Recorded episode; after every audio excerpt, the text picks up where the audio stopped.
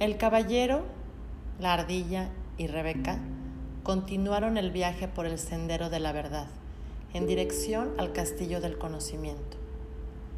Se detuvieron tan solo dos veces ese día, una para comer y otra para que el caballero afeitara su escuálida barba y cortara su largo cabello con el borde afilado del guantelete. Una vez hecho esto, el caballero tuvo mejor aspecto y se sintió mucho mejor, más libre que antes. Sin el yelmo podía comer nueces sin la ayuda de ardilla. Aunque había apreciado la técnica salvavidas, no consideraba que aquello fuera un modo de vida realmente elegante. Se podía alimentar también de frutas y raíces a las que se había acostumbrado. Nunca más comería paloma ni ninguna otra ave o carne pues se daba cuenta que hacerlo sería literalmente como comerse a sus amigos. Justo antes de caer la noche, el trío continuó caminando penosamente por un, por un monte y contempló el castillo del conocimiento en la distancia. Era más grande que el castillo del silencio y la puerta era de oro sólido. Era el castillo más grande que el caballero hubiera visto jamás incluso más grande que el, que el que el caballero se había construido. El caballero contempló la impresionante estructura y se preguntó quién lo habría diseñado. En ese preciso momento, sus pensamientos fueron interrumpidos por la voz de Sam. El castillo del conocimiento fue diseñado por el propio universo, la fuente de todo conocimiento. El caballero se sintió sorprendido y a la vez complacido de volver a oír la voz de Sam. Me alegro que hayas vuelto, dijo. En realidad nunca me fui, replicó Sam. Recuerda que yo soy tú. Por favor, no quiero volver a oír eso. ¿Qué te parezco ahora que me he afeitado y me he cortado el pelo? Es la primera vez que sacas provecho de ser esquilado, replicó Sam. El caballero rió con la broma de Sam. Le gustaba su sentido del humor. Si el castillo del conocimiento se asemejaba al castillo del silencio, estaría feliz de tener a Sam por compañía. El caballero, Rebeca y Ardilla cruzaron el puente levadizo por encima del foso y se detuvieron ante la dorada puerta. El caballero cogió la llave que colgaba de su cuello e hizo girar la cerradura.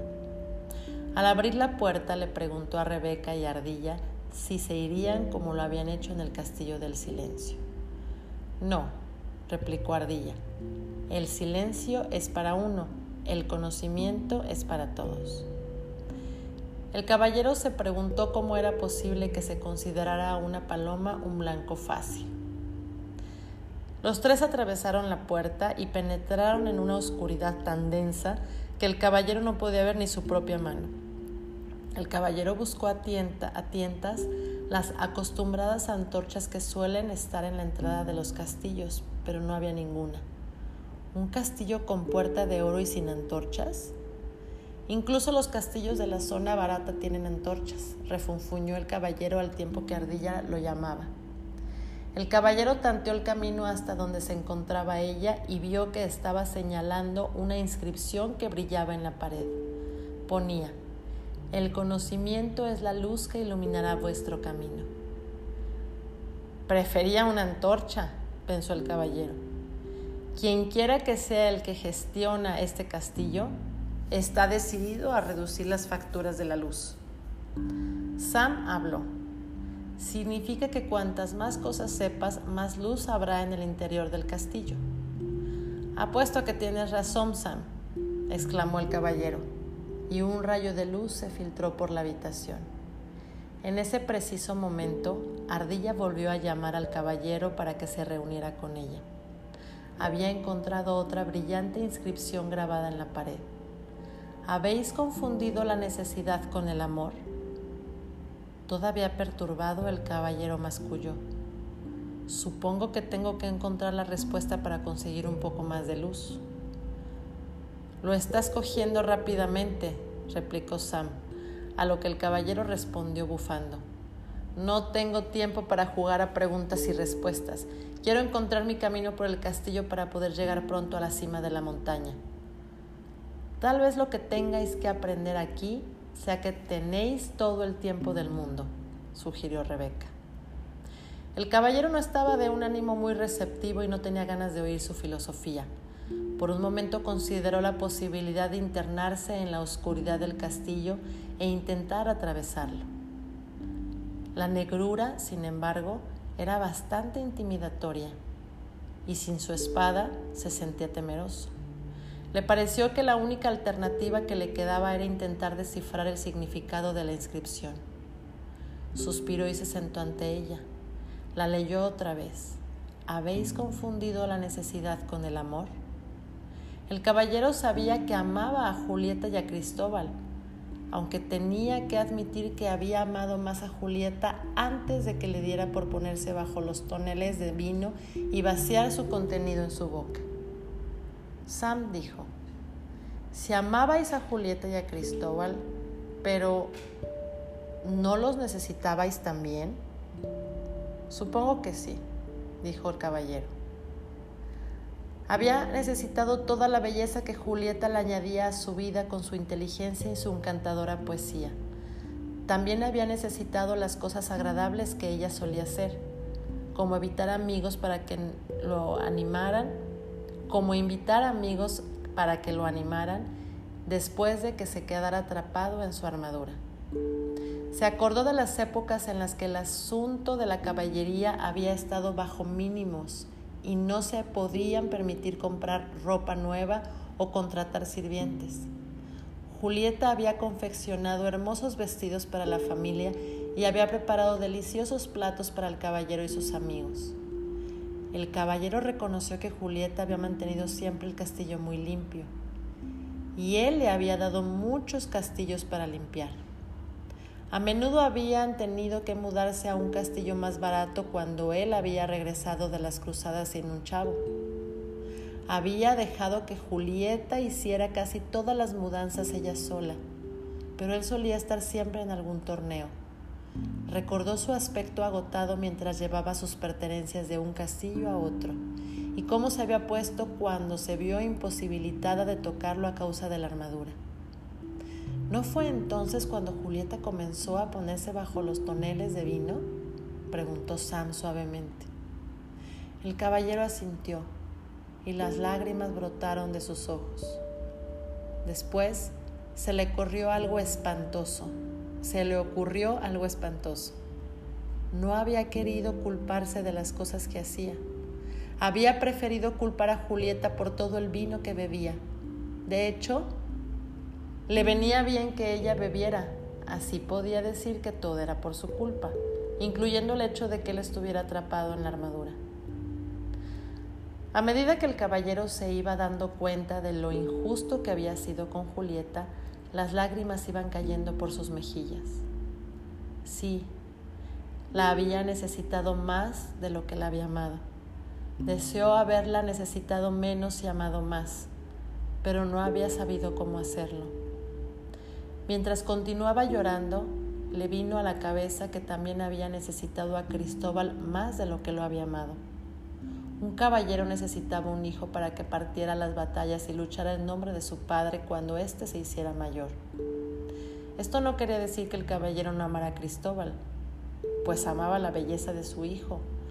También disfrutaba oyéndole decir, te quiero papá, pero así como había amado estas cosas de Cristóbal, también respondían a una necesidad suya. Un pensamiento le vino a la mente como un relámpago. Había necesitado el amor de Julieta y Cristóbal porque no se amaba a sí mismo. De hecho, había necesitado el amor de todas las damiselas que había rescatado y de toda la gente por la que había luchado en las cruzadas porque no se amaba a sí mismo. El caballero lloró aún más al darse cuenta de que si no se amaba, no podía amar realmente a otros. Su necesidad de ello se interpondría. Al admitir esto, una hermosa y resplandeciente luz brilló a su alrededor. Ahí donde antes había oscuridad, una mano se posó suavemente sobre su hombro, miró a través de las lágrimas y vio a Merlín que le sonreía. Habéis descubierto una gran verdad, le dijo el mago al caballero Solo podéis amar a otros en la medida en que os amáis a vos mismo. ¿Y cómo hago para empezar a amarme? preguntó el caballero. Ya habéis empezado al saber lo que ahora sabéis, dijo Merlín. Sé que soy un tonto, sollozó el caballero. No, conocéis la verdad y la verdad es amor. Esto consoló al caballero que dejó de llorar a medida que sus lágrimas se fueron secando, fue notando la luz que había a su alrededor. Era distinta de cualquier luz que hubiera visto antes. Parecía no venir de ningún lugar y de todos los lugares a la vez. Merlín hizo un eco del pensamiento del caballero. No hay nada más hermoso que la luz del conocimiento. El caballero miró la luz que le rodeaba y luego hacia la lejana oscuridad. Para vos no hay oscuridad en este castillo, ¿no es verdad? No, replicó Merlín, ya no. Animado, el caballero se puso de pie, listo para continuar. Le agradeció a Merlín por haber aparecido incluso sin haber sido llamado. Está bien, dijo el mago. Uno no siempre sabe cuándo pedir ayuda. Y dicho esto, desapareció. Cuando el caballero se dispuso a continuar, Rebeca apareció volando desde la oscuridad. Escuchad, dijo toda emocionada, esperad a ver lo que os mostraros. El caballero nunca había visto a Rebeca tan excitada. Normalmente era más bien tranquila, pero ahora no dejaba de dar saltos sobre su hombro, sin poder contenerse mientras guiaba el caballero y Ardilla hacia un gran espejo. Es eso, es eso, gorjeó en voz alta, los ojos brillando de entusiasmo. El caballero tuvo una decepción. Es solo un espejo, dijo impaciente. Vamos, pongámonos en marcha. No es un espejo corriente, insistió Rebeca. No refleja tu aspecto, refleja cómo eres de verdad. El caballero estaba intrigado, pero no entusiasmado. Nunca le habían importado mucho los espejos porque nunca se había considerado muy guapo. Pero Rebeca insistió, así que de mala gana se, se colocó ante el espejo y contempló su reflejo. Para su gran sorpresa, en lugar de un hombre alto con ojos tristes y nariz grande, con una armadura hasta el cuello, vio a una persona encantadora y vital, cuyos ojos brillaban con amor y compasión. ¿Quién es? Preguntó. Ardilla respondió, sois vos. Este espejo es un fantasma, dijo el caballero. Yo no soy así. Estáis viendo a vuestro verdadero yo, explicó Sam, el yo que vive bajo esa armadura. Pero, protestó el caballero contemplándose con atención en el espejo, ese hombre es un espécimen perfecto y su rostro está lleno de inocencia y de belleza. Ese es tu potencial, respondió Sam, ser hermoso, inocente y perfecto. Si ese es mi potencial, dijo el caballero, algo terrible sucedió en el camino. Sí, replicó Sam, pusiste una armadura invisible entre tú y tus verdaderos sentimientos. Ha estado ahí durante tanto tiempo que se ha hecho visible y permanente. Quizás sí escondí mis sentimientos, dijo el caballero, pero no podía decir simplemente todo lo que, se, lo que se me pasaba por la cabeza y hacer todo lo que me apetecía. Nadie me hubiera querido. El caballero se detuvo al pronunciar estas palabras, pues se dio cuenta que se había pasado la vida intentando agradar a la gente.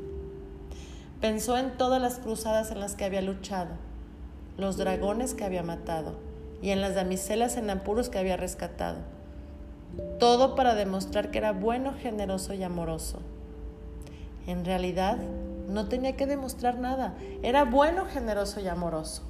Jabalinas saltarinas, exclamó. He desperdiciado toda mi vida. No, dijo Sam rápidamente. No la has desperdiciado. Necesitabas tiempo para aprender todo lo que has aprendido. Todavía tengo ganas de llorar, dijo el caballero. Pues Eso sí sería un desperdicio, dijo Sam. Acto seguido entonó esta canción. Las lágrimas de autocompasión no te pueden ayudar. No son del tipo que a tu armadura puedan eliminar. El caballero no estaba de humor para apreciar ni la canción ni el humor de Sam. Deja ya esas pesadas rimas, o te echaré fuera, chilló. No me puedes echar, rió Sam. Yo soy tú, ¿no lo recuerdas? En ese momento, el caballero se hubiera pegado un tiro gustoso con tal de librarse de Sam. Mas por fortuna, aún no habían inventado las armas de fuego. Aparentemente, no había manera de librarse de Sam. El caballero se miró al espejo otra vez. La amabilidad, la compasión, el amor, la inteligencia y la generosidad le devolvieron la mirada se dio cuenta de que todo lo que tenía que hacer para tener todas esas cualidades era reclamarlas, pues siempre habían estado allí. Ante este pensamiento, la hermosa luz brilló una vez más, con más fuerza que antes. Iluminó toda la habitación, revelando para sorpresa del caballero que el castillo tenía tan solo una gigantesca habitación.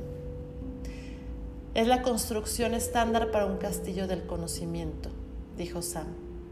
El verdadero conocimiento no se divide en compartimentos porque todo procede de una única verdad. El caballero asintió.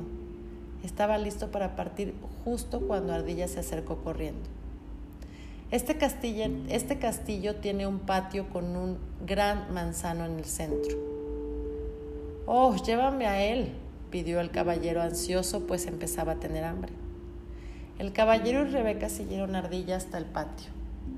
Las robustas ramas del árbol se torcían por el peso de las manzanas más brillantes y rojas que el caballero hubiera visto jamás. ¿Te gustan las manzanas? preguntó Sam. El caballero se encontró riendo.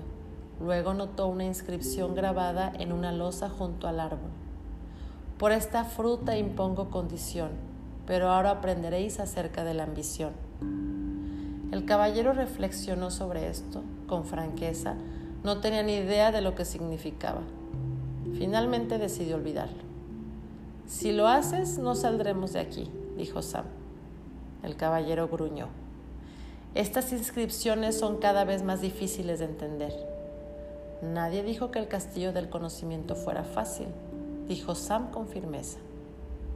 El caballero suspiró, cogió una manzana y se sentó bajo el árbol con Rebeca y Ardilla.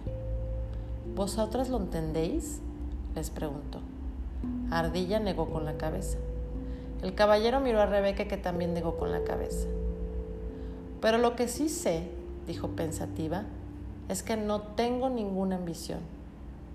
Ni yo, intervino Ardilla, y apuesto a que este árbol tampoco tiene ninguna. Tiene razón, dijo Rebeca. Este árbol es como nosotras, no tiene ambiciones. Quizá vos no necesitéis ninguna. Esto está bien para los animales y los árboles, dijo el caballero. Pero, ¿qué sería de una persona sin ambición? Feliz, dijo Sam.